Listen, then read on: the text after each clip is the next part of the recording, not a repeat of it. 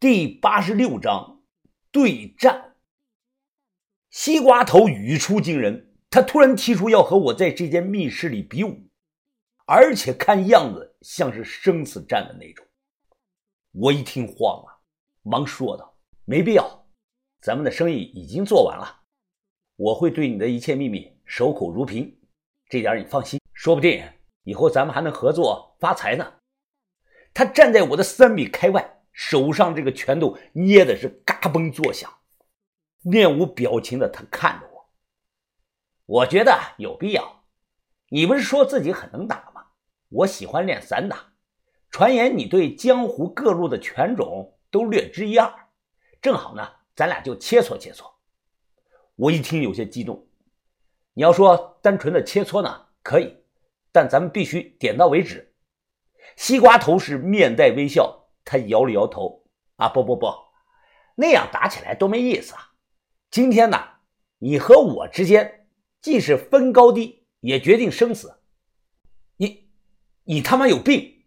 老子为什么要和你决生死啊？你这个人心理扭曲、变态了吧？老子才不和你打呢！骂这个话的时候啊，我的手已经悄悄地伸到兜里，拨通了于哥的号码。我扭头就走。结果刚走两步，突然背后一道凌厉至极的杀气就袭了过来，猛地转身，刀几乎是擦着我的脑门就砍了过去。看我躲开了，西瓜头单手握着刀柄，他转了个刀花，锋利的鬼子刀在灯光的映照下显得是寒光四射。西瓜头冷着脸，他是一言不发，冲我连续的猛砍。要不是有这个八不敢缠的底子在啊，我怕是分分钟就命丧当场了。看我能连续的躲过刀砍，西瓜头他的眼中的兴奋之色挡不住啊！当下他手中这个挥刀的速度更快了，招招冲着我的要害砍。正常人对手上拿刀的都想跑，但我记得四指刀王以前跟我讲过，搏命的时候气势不能弱。越害怕，死的反而越快。必须主动进攻，必须和对方贴近距离。贴的越近呢，刀的威力就越小。这个距离最好是二尺以内。刀王曾经戏称这个距离叫“口臭距离”。生死关头，一步闪过，我故意卖了个破绽出来。西瓜头他果然上当了，立即冲着我就露出来这个破绽砍了过来。我一把咔。接住了其持手的这个刀啊，然后迅速的贴近他的身子，反绞其关节，想夺下他的这个刀。被我反手抓住了关节，西瓜头他右手直接就松开了刀。没想到的是，下一秒他竟然精准的用左手接住了掉落的这个刀，反手朝我的腹部就刺了过来。我的魂儿都要飞出来了，来不及思考，也是本能的意识，我原地跳了起来。刚好用这个双脚，夹住了这个刀，刀刃冲上，离我要害的部位不足五公分吧。有两把刷子，不过啊，你这算哪门招数啊？松开，不松！当下我大腿夹得更紧了。开玩笑吧，我稍一松懈，估计刀都会直接划上来。见刀始终抽不出来，西瓜头眉头紧锁。他反手突然从这个兜里啊摸出把弹簧小刀，一刀扎进了我的肚子里。哎呦我操！你你妈了个逼的，偷袭！你不讲武德！我疼的噔噔噔的向后退去，冲着他破口大骂。西瓜头他把玩着手里的弹簧刀，笑着说：“哈哈哈哈武德是什么呀？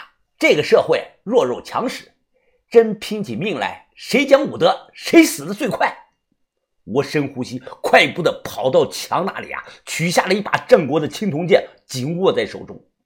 我不太会用剑，但我认识不少用剑的高手，所以多少也会几招。我甩手将这个青铜剑扔，朝着西瓜头就扔了过去。西瓜头用武士刀当啷一声就荡开了，不给他喘气的这个机会，我将墙上挂这个青铜剑冲着他是一把一把的冲冲冲。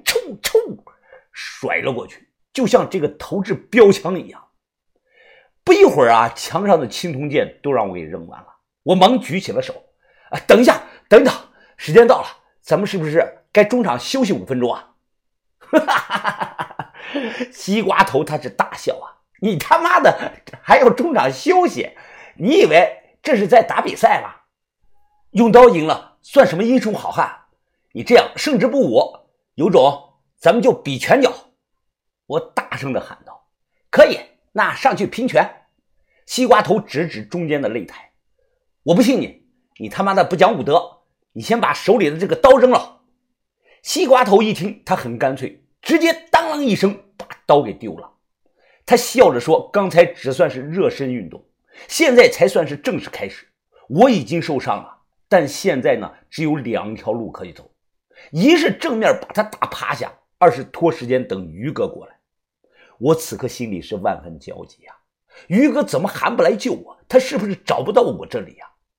既然这样，那只能把希望寄托在自己身上了。想通了这些，我深呼吸，决定拼死一搏。老虎不发威，真把我向云峰当成病猫了。连熟悉天下武功套路的灵泉酒鬼都说练精气化是当今江湖第一。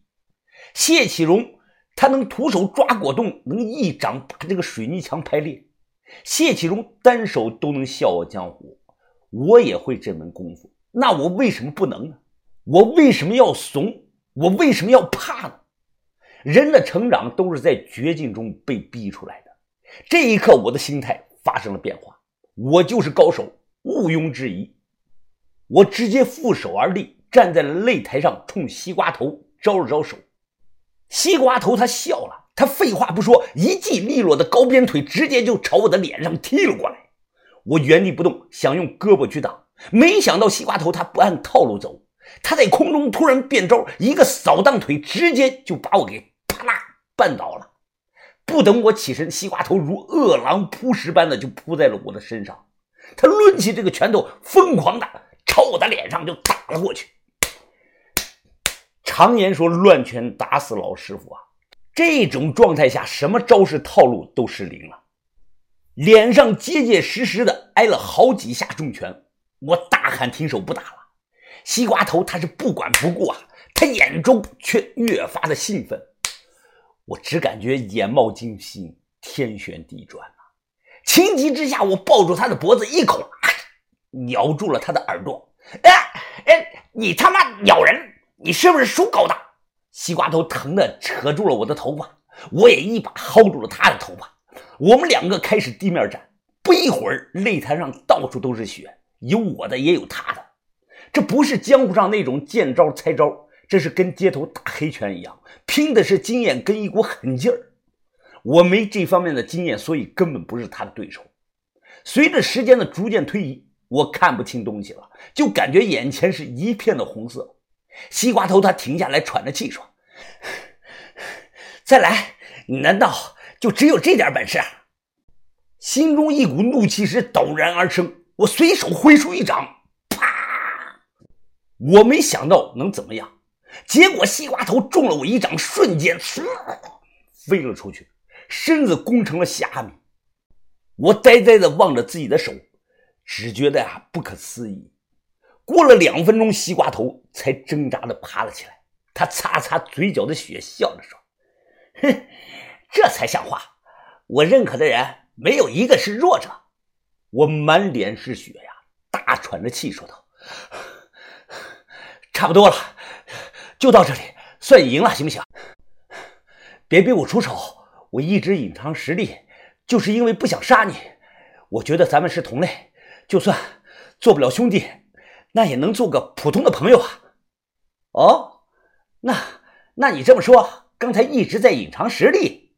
我强行的站起来，抬眼看着他。没错，我手太重，如果不隐藏实力，我会失手把你打死的。西瓜头听后，他是哈哈大笑啊！哎呀，真有意思啊！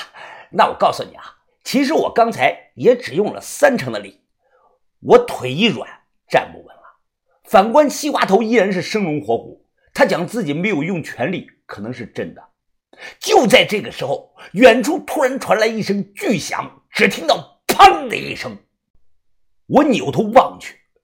只见那个由高密度压缩板做成的密室门出现了一道大裂缝，紧接着，砰！又是一声，整张门直接又飞了出去。于哥来了，